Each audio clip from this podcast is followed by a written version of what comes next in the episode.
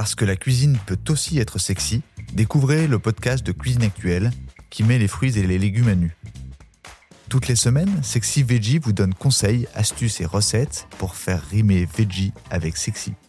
Découvrez notre dernier épisode en date pour vous aider à sublimer le chou-fleur. S'il vous a plu, n'hésitez pas à vous abonner en cliquant sur le lien dans la description de cet épisode. Merci et bonne écoute.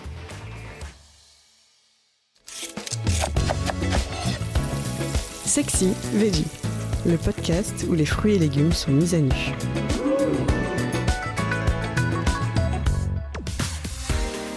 Le chou-fleur, des mariages improbables pour le sublimer. Si vous êtes créatif, vous allez vous régaler à cuisiner le chou-fleur. Ce légume doux en bouche s'accorde avec plein d'aliments. Chou-fleur réglisse, chou-fleur poire, chou-fleur café, ça vous paraît faux et pourtant ça fonctionne très bien. Dans son dernier livre, L'Atlas des saveurs, Thierry Marx nous partage ses secrets pour réaliser des accords originaux, notamment avec le chou-fleur. Le chef conseille par exemple d'utiliser des agrumes frais, des fruits comme la pomme verte, mais aussi du persil et de la coriandre, du céleri, pour réveiller les notes vertes du chou et diminuer son côté soufré. Rôti, braisé, flambé, le chou-fleur se conjugue à merveille avec des notes torréfiées, fumées et grillées. Bref, vous pouvez vous amuser à le cuisiner avec de la réglisse, de la cannelle, du café ou encore du hareng fumé.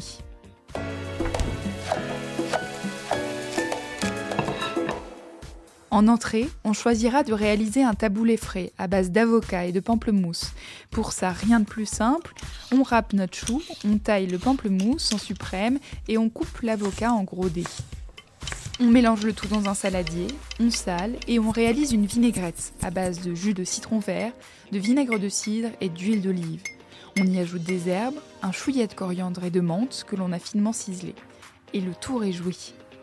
En accompagnement, on vous conseille de faire revenir des fleurettes de chou-fleur à la poêle avec un beau beurre noisette à la cannelle ou tout simplement de faire rôtir le chou au four avec de la poire et de la fève tonka.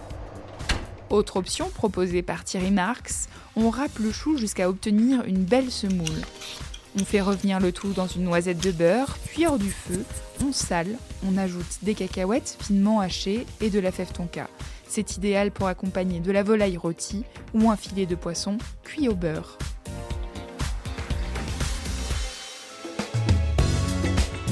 C'est la fin de cet épisode. Si vous l'avez aimé, n'hésitez pas à commenter, à liker et à vous abonner. Retrouvez plus de contenu sur cuisineactuelle.fr et dans notre magazine en kiosque.